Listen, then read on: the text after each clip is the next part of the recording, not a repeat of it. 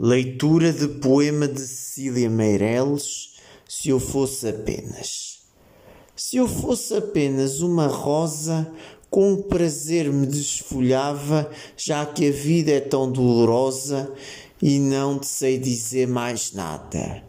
Se eu fosse apenas água ou vento, com prazer me desfaria, como em teu próprio pensamento vais desfazendo a minha vida.